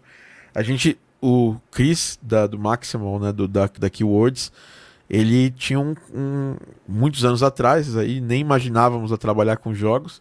Acho que foi 2004, 2005, se não me engano, nesse, entre 2004, 2005 e 2006. A gente, ele tinha um coletivo de trance, né, que chamava Energy BR, uhum. e tinha uma noite do, de trance é, por mês na, na Pachá, aqui em São Paulo. Que foi onde eu estudei, onde eu estudei para tocar e tal. E, e quem fazia aula lá e ganhava estágio de residência tinha acesso ao, ao, aos, a todas as festas e a gente ficava lá no, nos bastidores e tal. E o BT foi tocar nesse, nesse, num desses shows. E é, cara, mas é uma, é uma cabeça completamente diferente das outras, né? Ele é um cara eu lembro que Eu lembro que naquela época ele tinha um aplicativo, acho que foi um pouquinho depois daquilo, que ele era da, da música Rose of Jericho dele que era um hum. aplicativo de, de iPad que, que você interagia com a música. Nossa, é, legal. Toda uma interface visual. Depois ele fez o Strutter Edit, né? Com a galera da, da Isotop. Né? E, e, pô, o cara é fantástico. O cara cria plugin, faz música, é, compõe. Cara, é um gênio. O cara é um gênio, cara. É um gênio. Eu não, eu não trabalhei, só deixar claro, eu não trabalhei com ele especificamente. Eu trabalhei no projeto que ele estava fazendo também, que foi um daquele um filme que acho que você comentou no começo da live, que era o Mais Forte que o Mundo, a história de Zé Aldo. É, grande parte da trilha original é nossa e tem algumas músicas do BT também que ele fez pro filme. Então é. Sério que ele fez pro filme? não sabia dessa, não. Filme, é. Que e é legal porque eu tenho pôster em casa, né, do filme do trabalho que eu fiz, e tá lá, tipo, música original, BT, Samuel, muito louco. Pô, velho. É um já, te, já te admirava, te admiro mais ainda, porque o BT, ele é um. ele é um. Da, desse, dessa, dessa música eletrônica que é praticamente misturada com sound design, ele é um dos, é. um dos precursores, assim. É porque a galera conhece o BT Assim, eu acho que hoje a galera conhece menos, mas na minha época a galera conhecia muito o BT por causa da música que ele fez com o Tiesto. E imaginava que ele era só o cantor da música, mas na real, cara, toda a música era dele, o Tiesto só. O Tiesto é fez um pedaço da música. É, É, ele, ele é um era. puta- Ele é um puta Foda. pianista, tem um puta conhecimento de música erudita. Não, é um cara. É um cara diferente, cara. Não é. Fantástico. É outro nível, cara. E, e cê- e o que você acha? Você já, já chegou a usar o Serum, é, o, o Vital? O que você acha desses synths, dif- synths de wavetable diferente, mais diferentões ainda? É, cara, eu usei é, por pouco tempo o Serum, e aliás, ele tá na minha lista, assim, pra, pra comprar pra fazer um próximo trabalho. E, mas eu sei, ele é poderoso. Usa o Vital, cara, antes. É animal. É, é. Fica é a legal. dica. É, o legal, Vital é basicamente um, um, um Serum grátis. Pode crer. É assim, é, é, assim eu, eu, eu, eu usava o Serum, era o meu, meu, meu sintetizador, sintetizador principal, e aí eu decidi é, pegar o Vital para poder mostrar para meus alunos uma opção gratuita. E eu, eu troquei e-mails um- uns anos atrás. O Matt Tittle, que é o cara que fez os- o, o Vital, ele tinha um outro, um outro sintetizador. E eu achei alguns problemas nele quando eu tava testando, porque eu precisava, eu queria dar uma opção para meus alunos de um synth grátis. Hum, legal. E aí ele me respondeu super educado, falou, cara, eu tô trabalhando no novo synth e tal. é, você quer testar? E aí eu recebi, tipo, o, o, o, o, Vi- o Vital, tipo, uns dois, uns quatro meses antes pra poder testar. E desde então eu não parei de usar ele. E assim, eu Incrível. ainda uso o Serum, mas eu ainda muito pouco agora, cada vez menos. Pode crer. É, tem uma Porque coisa é- que eu. Desculpa, Pode pode, falar. falar. Não, desculpa, cara, pode falar. Não, não, é que eu ia falar que uma, uma das coisas que eu mais gostei do Serum, que é uma das coisas que eu gosto no Zebra também, apesar de ser synths bem diferentes, mas eles têm uma comunidade muito forte que, que faz coisas, é, presets, timbres diferentes, faz para os synths. Nossa, isso é uma mão na roda, né? Porque assim, Sim. cara, não tem como você ser especialista de todo tipo de som para todo estilo musical, não dá. Sim. Então, de novo, como música, você faz música como prestação de serviço, você é obrigado a, a ter uma certa fidelidade com tipos de música. E ajuda muito você, pelo menos, é, achar um preset de alguém, é, sei lá, ou comprar um banco de preset de techno, por exemplo. Então você tem, seu- você tem que produzir coisas técnicas. Então isso é uma mão na roda. Não vou fácil. usar o preset de fato, né? Porque senão você acaba ficando sonho igual todo mundo, mas é um ótimo lugar de ponto de partida, cara. É, é muito bom. Assim, acho que as pessoas aproveitam menos do que deveria isso. Totalmente. É, o Vital tá, tá crescendo demais nesse ponto. E, e como ele é visualmente muito, pé- muito próximo né, do, do Serum, quando você pega, por exemplo, um, sei lá, pega um cookbook, alguma coisa de como fazer um, um, um timbre no, no, no Serum, é muito fácil reproduzir ele no Vital. Obviamente, como é um synth que saiu ano passado, no final do ano, é, é- obviamente o, o, o Serum tem muito mais possibilidade de preset, wavetables, cara. Tem de tudo, desde a wavetable do. c- Vocês trabalharam também o, o com no, no CBLOL com Game Boy, né, e com LSDJ. É, tem bancos do Serum, tem bancos de preset do Serum, do Serum que tem todas as wavetables do do LSDJ carregadas lá para você trabalhar. Animal. Bom, cara. E, e banco orquestral, qual que você tá usando? Qual, qual é o seu, o seu preferido atualmente aí, o seu queridinho? Cara, eu gosto muito das coisas da Spitfire, obviamente. Gosto muito das livrarias de, de madeira, percussão deles. Isso quando pede, quando o trabalho pede, né? so- Sonoridade um pouco mais orgânica. É, cordas, eu gosto muito da Cinematic Studio Series, eu acho que é isso. Que é Cinematic Studio do- Strings, é o, a CSS, né? Exatamente. Acho, acho incrível, cara. Eu até testei algumas coisas da Spitfire, mas é, mas para algum, alguns tipos de articulação de corda, é, por mais que seja um banco relativamente mais simples, é, ele consegue executar algumas articulações de um jeito diferente. assim. Então, quando eu quero, por exemplo, enfim, a gente vai trabalhar numa música que tem um, um staccato de cellos e de cordas, tchan, tchan, tchan, tchan. Spitfire não faz isso nem fudendo, cara. Assim, com, com muito custo, eu já fiz funcionar, dá, mas é, essa CSS ela traz uma sonoridade um pouco mais pronta e redonda já para a música, né? Então isso acaba impactando no resultado sonoro final da música que eu estou fazendo e vai impactar a entrega que eu estou fazendo para o cliente, né? Então eu tenho que optar por essas coisas também. Muito bom. que mais? É, Inclusive, queria aproveitar aqui e falar que você veio participar aqui com a gente, né? É, você não vai sair daqui de mãos da banana, não. A gente vai mandar pra você aí, ó, Opa, um banco da Spitfire novinho aqui, o Ô, Rembach. Eu acabei de, de eu acabei de, de, de comprar um, um, esse banco. E esse banco do Rembach é só de synth, cara. É pad, é muito bom, cara. Veio muito calhar. bom. Legal, Vem- venha calhar. Então, nós vamos mandar ele pra você, cara, de um presente aí pela sua participação, Obrigado. tá? Obrigado. É, e, e, pô, é, espero que faça um bom uso. Eu, eu, esses- essa série da Spitfire Records, Records tem bastante coisa interessante pra usar. Esse do Rembach é bem, é bem bacana. Animal. Espero que, espero que seja útil pra ti. É, cara, muito legal, né? Você falou das coisas. Você usa algum tipo, alguma suíte de, de plugin de sound design em geral? Tipo a da Fab Filter, o Sound Toys. Cara, eu uso Sound Toys muito. Eu muito, amo Sound muito. Toys. Sound Toys é maravilhoso, cara. Sou apaixonado no Decapitator. Nossa, Nossa, também. apaixonado. E no Echo Boy, apaixonado. E Também. eu, acho que desde acho que faz uns dois anos mais ou menos, eu comecei a usar uma suíte da Cable Guys. Muito boa, cara. Que é o- tem o Half, half Time? É, exatamente, exatamente. Tem o Halftime. Volume Shaper. Nossa, tem uns plugins que são incríveis, cara. Uso- E aí foi, foi justamente num trabalho que eu tava caçando algum- alguns plugins, alguns bancos, para fazer um banco de música eletrônica para uma transmissão no jogo.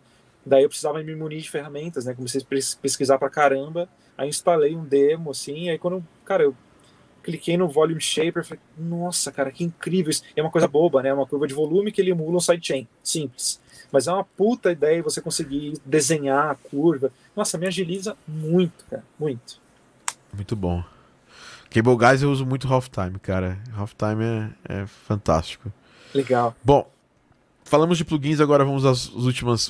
Vou, vou- só mandar três perguntas é, da galera e depois a gente vai finalizar esse podcast. Podíamos ficar aqui horas mais falando com o Samuel, mas, cara, foi muito rica essa experiência de falar com você. Você tem muito a trazer, muito a compartilhar e, e que, vou te convidar mais vezes se você sim quiser vir aqui. Claro, É, sempre tem muito assunto pra falar. Quando rolar mais um CBLOL e não podemos falar muito, mas se um dia rolar mais um CBLOL e vocês fizerem o som, que pode muito acontecer bem, a gente, a gente Tomara. te convida pra falar um pouco sobre detalhes, porque acho que o CBLOL, cara, é, é, dá um podcast só pra falar disso, né, cara? Sim. Falando em CBLOL, você viu, você viu do ano passado que, que eu trabalhei com o Vintage Culture? Vi, vi, Lucas, fantástico, Foi, né? foi muito legal trabalhar com o Lucas e com o Pedro Quali também, né? Foi bem bacana. Você trabalhar com o Pedro Quali, cara, que é um, um rapper fantástico, né, Nossa, cara, do é Raikaz. Ele é foda.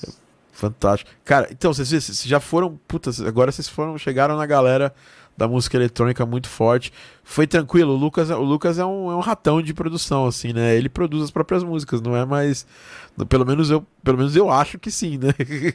É, sim. Não, eu acho que talvez o Lucas tenha trabalhado com mais alguém na na época do CBLOL, porque era uma, era uma porrada, assim, sabe? Então eu acho que talvez ele precisasse de ajuda no sentido de, de braço mesmo para dar conta do, do- no tempo que precisava e tudo mais. Eu Que não é super sei, normal, né? É, puta, nossa, é bem normal. Quem, quem acha que não é normal não, não se deu conta ainda. Não tá, não, tá, não, tá, não tá na realidade. É, cara. E eu trabalhei com a Loki também, né? Você falou de música eletrônica. No... Puta, pode crer na Vale Vale, né? É, a Vale Vale, na verdade, era uma música do Alok que já existia, né? Mas foi muito legal conhecer o Alok, né? Fazer as reuniões com ele, definir, editar tudo que precisava da música. A gente pegou as músicas abertas dele. Então, putz, foi um puta aprendizado também, né?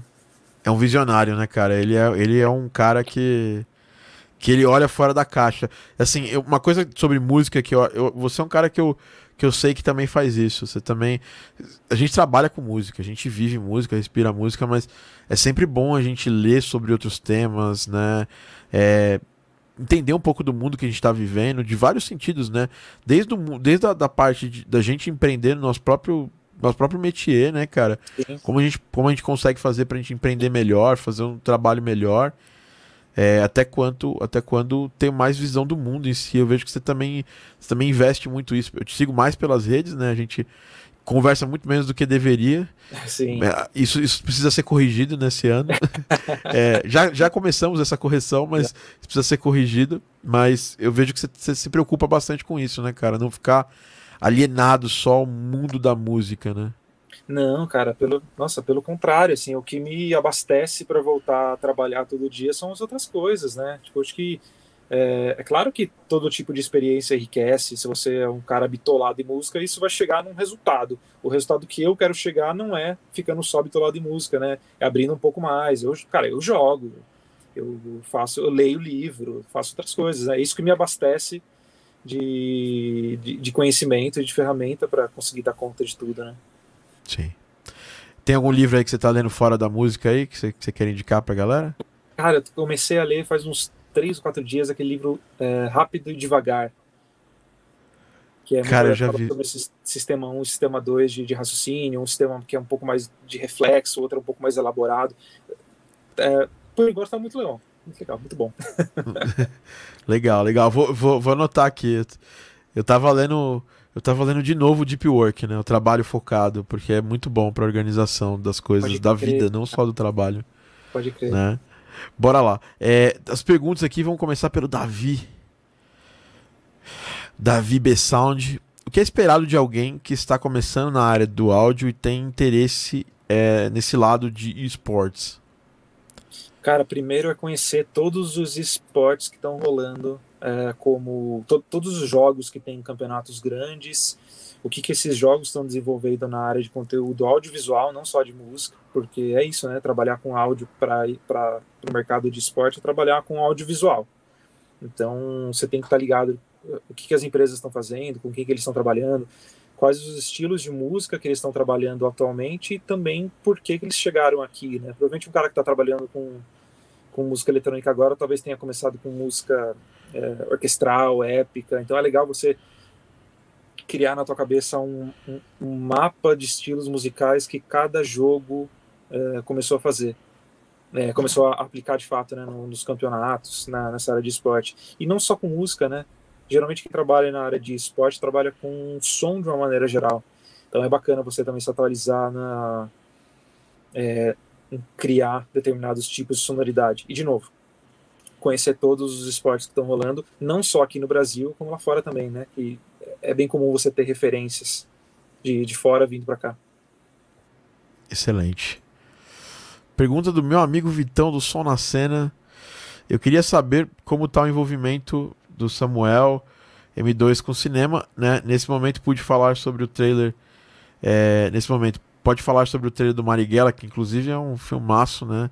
É, Quero cara. muito assistir. Ele já, ele já rolou, ele já, ele já entrou na, na, na sessão, na, nas, nos, no circuito de, de, de streaming já, o Marighella? Cara, não. Se eu não me engano, eu vi semana passada que ele tinha estreado em algum circuito de cinema nos Estados Unidos, né? Que estão começando a abrir os ah. cinemas lá.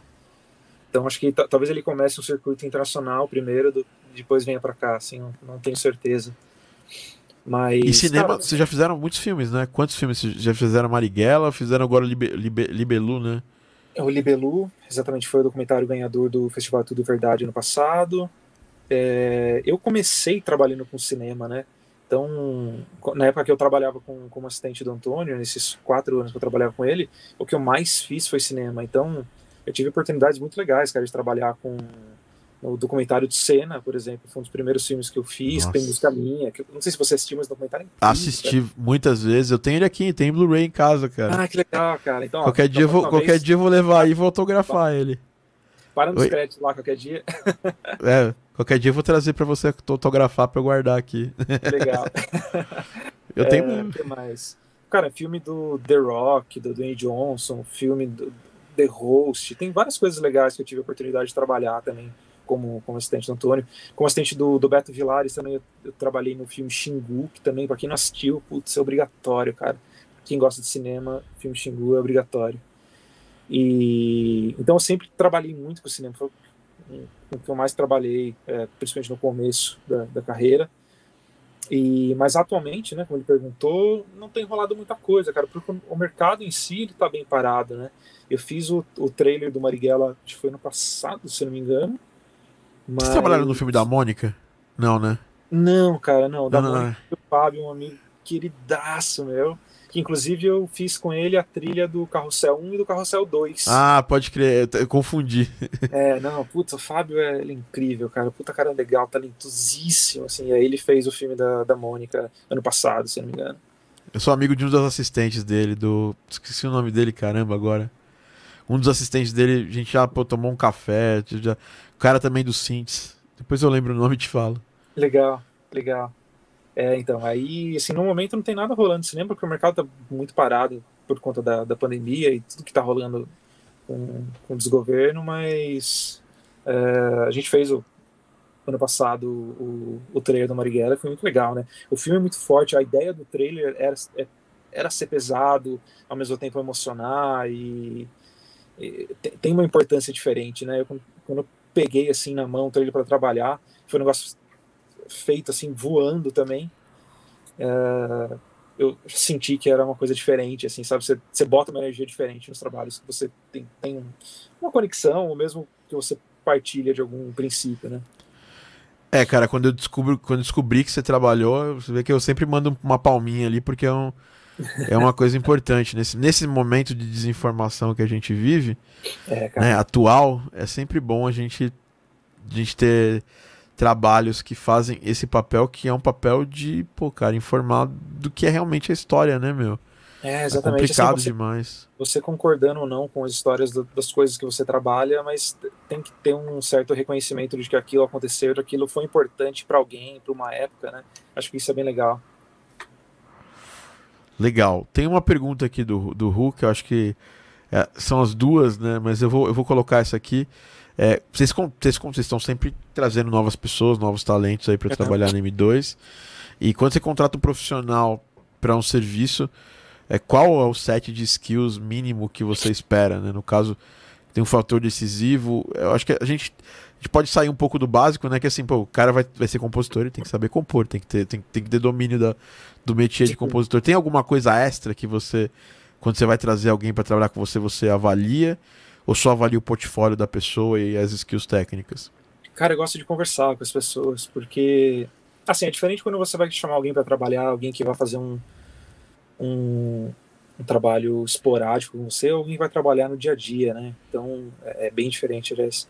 Então, sempre quando vai ter algum, alguém para trabalhar no dia a dia, eu gosto bastante de conversar com a pessoa, de repente até ter uma ou duas conversas, assim, para sentir se tem alguma conexão mesmo, né? Que é o mais importante, porque as skills, como o Rubens é, perguntou, cara, são coisas que você desenvolve, mas tipo, a afinidade das pessoas que você trabalha, é, eu arrisco dizer que é mais importante, sabe? O resto você desenvolve de algum jeito ou outro, precisando, você desenvolve. Agora, ter essa, esse, essa compatibilidade com as pessoas, que isso vai impactar também nos trabalhos, é, é eu acho mais importante. Muito bom. É, e aí, agora a última pergunta, a última de todas.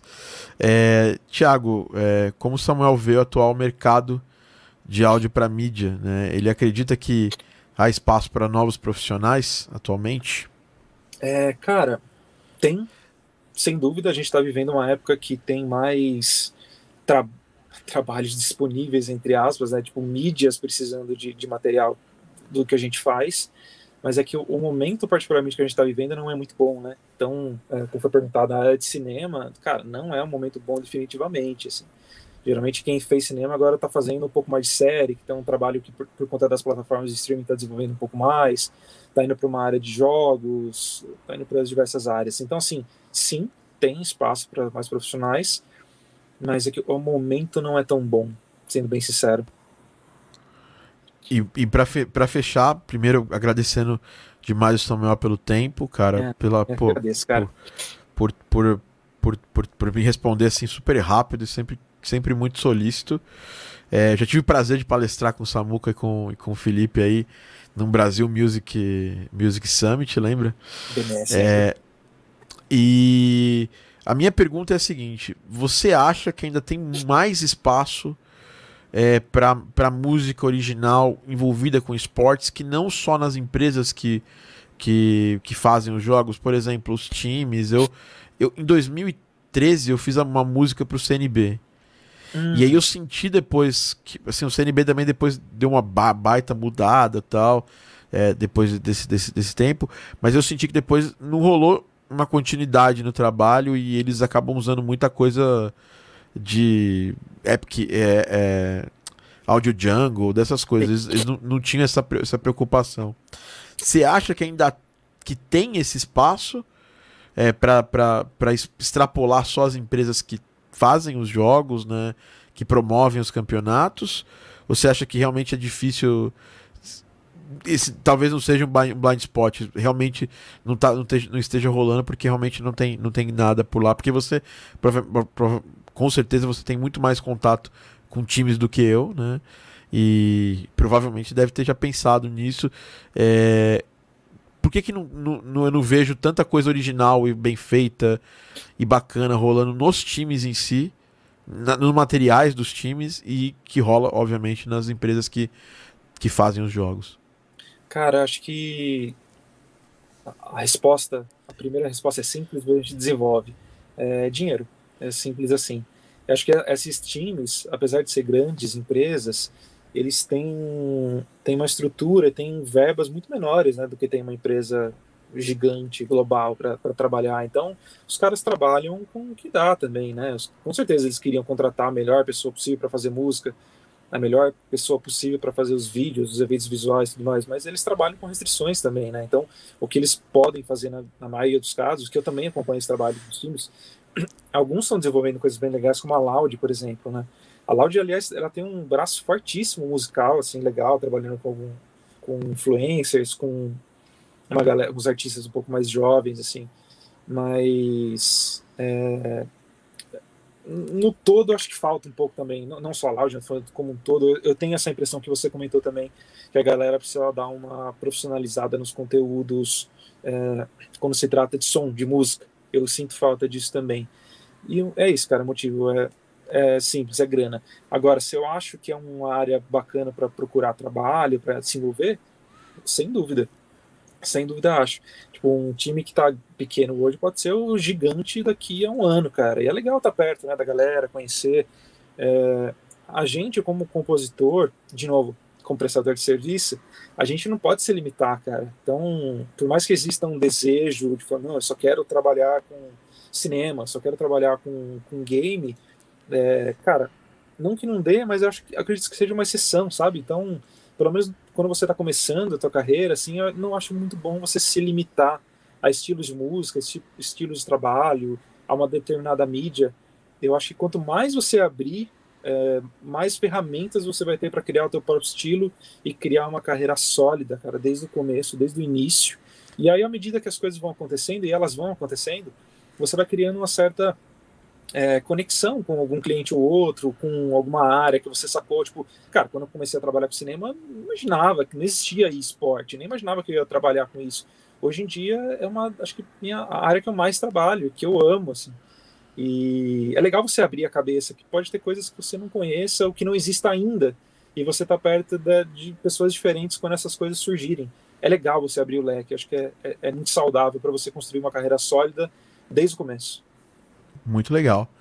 É, eu, eu sou um dos casos aí das exceções aí, né? Porque eu trabalho com jogos só. É, cara, mas isso e, é uma exceção, né? E, e assim, Você já veio um muita coisa, né?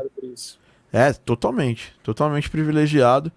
E tem muita gente que trabalha. Tem, tem gente que trabalha com um jogo só, né? Tem é, compositor cara. que trabalha com um jogo só, tipo o Darren Exato. Corb. Se eu quisesse, eu poderia estar tá muitos anos trabalhando com um jogo só. Uhum. Porque eu tive essa, esse privilégio da gente dar muito certo. Muito, não foi rápido, mas deu muito certo, né? Então, é, tem esse, isso que você falou é importante. Mesmo dentro de um nicho, você, você, pensar em fazer coisas diferentes, né? Sei lá, lançar uns ah. bancos, é, fazer um. Você falou de preset, pô, o cara é muito bom no estilo musical, bota um banco de preset para vender. A, a, você, essa habilidade de você diversificar, mesmo dentro do mesmo nicho, é, é, é uma, é uma habilidade muito forte. É importantíssimo, e... cara. A gente não tem, a gente como, como músico, né, de uma maneira geral, não tem, sei lá, uma renda certa, definida, né? Não mesmo. Muito... Aliás, a, a, regra é sem certo, então é legal você variar e aí conforme você vai desenvolvendo a carreira, você vai sacando e vai as coisas vão meio que se especializando, você vai achando o teu nicho, os teus parceiros de trabalho, as coisas vão acontecendo. Fantástico. Samuca, para fechar, tá ouvindo o que e tá jogando o que? Atualmente, assim. Cara, eu tô ouvindo muita referência com o trabalho que eu tô fazendo. então você não pode falar quais são. Então... Não, não posso. É... Mas é, é, legal o trabalho. E eu tô jogando muito Valorant, cara. Eu viciei no Valorant desde que saiu ano passado. E Caramba.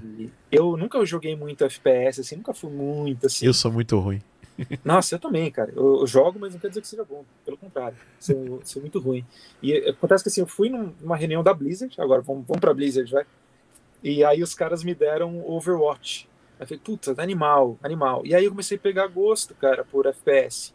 E aí quando saiu da, da Riot, eu trabalhei numa das primeiras ações globais, assim, que teve trabalho. Era, era local, mas a ideia era ser global também. E então eu, eu tô envolvido com o Valorant desde o do comecinho dele aqui no Brasil e eu fui jogando, sabe, as coisas foram acontecendo e putz, eu acho foda o jogo, incrível, o som dele, não sei se você já jogou. Já joguei.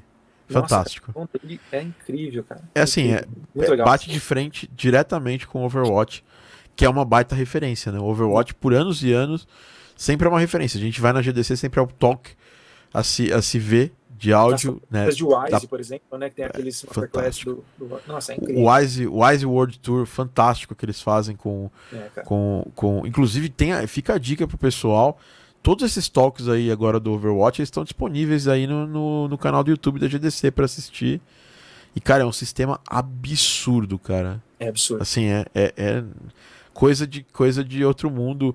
Eu agora tô, tô me especializando em Wise, a gente já, tá, já fez alguns projetos em Wise. E imagino, cara, que a dificuldade e a, tanto de coisa que eles tiveram que fazer no Valorant para ficar do jeito que tá. Exato. Cara, a galera de, de efeitos sonoros da, da Riot é muito foda, assim, não tem o que é falar. Muito, é muito, é cara, muito foda. É muito. E quando a gente tem, tem a oportunidade de trabalhar para eles também, não só com não só com música, né, mas com som geral, que a gente faz muito sound effects também. Então, é, quando, quando, passa pelo crivo de alguém muito grande da Riot, a gente fica super feliz também, porque, enfim, são ídolos, né? Então, é um trabalho aprovado por, por ídolos, isso é muito legal. Excelente. Samuel, muitíssimo obrigado, cara. Eu te admiro, te admiro faz bastante tempo, cara. É, e finalmente esse papo tá saindo aqui. É, é um prazer ter você aqui com a gente. Maninho, é, muito obrigado. Ó, a gente vai entrar em contato aí, vou pegar seu e-mail aí depois, manda, manda lá naquele, naquele private nosso, pra gente mandar aquela, aquela cópia lá do, do Rembach. Depois você me fala o que você achou. Eu tô Deixa. com ele aqui, já, já fiz uns pads muito loucos aqui. Esse, esse pacote do Rembach, da, da Spitfire, ele, ele sampleou todo, todo um, um sintetizador que ele tem, muito, muito, muito gigante, assim, modular. Então, tem sons ali muito criativos, dá para usar de, muita, de muitas formas na música eletrônica, às vezes nem música tão eletrônica, uma música mais textural e tudo mais, você pode ali é, é, usar. E é isso, galera. Vocês que estavam aqui assistindo, quando esse vídeo chegar a 50 likes, a gente vai liberar no, no post desse podcast aqui com o Samuel se você, você comenta lá o que você mais gostou do podcast Samuel, quando chegar a 50 likes o vídeo aqui no YouTube, a gente vai fazer o sorteio também do, do aí para vocês também, é, da, da Spitfire, beleza? Então é isso. Obrigado, Samuca. Obrigado, galera. Esse, essa, esse foi o primeiro episódio dessa nova temporada do, do Game Audio Drops. Eu sou pô, muito, muito feliz de estar aqui com vocês. Não esqueçam de, de assistir os outros podcasts, de escutar os outros podcasts no Spotify. Não esqueça de seguir o Samuel. Cara, qual, quais são as suas redes sociais? M2. É, M2 Studio é o. o Vou colocar aqui no lettering aqui, ó. Ah, boa, cara. E também tem os meus perfis é, pessoais, né? Samuel Ferrari. É fácil de achar. E, cara, eu só queria fazer mais uma coisa. A minha mulher tá Fica tá pedindo para mandar um beijo para ela que ela tá assistindo. Então, meu amor, eu te amo. Obrigado por toda a ajuda que você sempre me deu, tá? Eu te amo muito. Cara, ó, a melhor coisa que você faz, minha namorada também te amo, tá assistindo, porque ela deve estar tá me esperando para jantar. E ó, tá aqui, ó. As redes sociais, ó, M2. Deixa eu só arrumar que eu, que eu coloquei uma letrinha errada aqui. Essa aqui, quem sabe faz ao vivo, né? Quem faz errado. Faz... Não, tá certinho, M2 Studio. Eu, pensei que tinha um J ali, mas não é um J, não. Não, isso mesmo, cara, exatamente. É. Então, quem, eu pensei que tinha colocado o J aí, no lugar. Quem gostou do papo, quiser seguir os M2 lá, a gente posta sempre os trabalhos mais novos lá. E sempre vai, Vocês não vai... vão se arrepender. É fantástico. Obrigado, Vocês sigam cara. o Samuca. Um abraço pra esposa. Qual, qual, qual, é o nome da sua esposa, cara? Manda, manda um abraço pra ela. Natália. Natália, um abraço para você. Obrigado por ter liberado o Samuel para falar Isso. com a gente. Obrigado por todo o apoio que você dá. Cara, a namorada, esposa de alguém que trabalha com áudio é, um, é uma. Sabe, a namorada, namorado, namorade. É, é, são, são pessoas guerreiras, assim. Porque, velho, a gente, o nosso trabalho não é. Não é um trabalho de, de, de 8 horas por dia. Então, sei lá, minha namorada às vezes veio acordando 4 horas da manhã, ou eu indo dormir meia-noite. É, eu, eu tento equilibrar bem a vida social com a vida, com a vida é, profissional, mas é difícil, né, Samuel? Não dá para segurar é, muitas é vezes. É então, essas pessoas, esse podcast é dedicado para essas pessoas que fazem, que, que, nos, que estão do nosso lado nesses momentos complicados. Obrigado, um abraço, Samuca. Tchau, tchau, galera. Tchau, um abraço. Falou.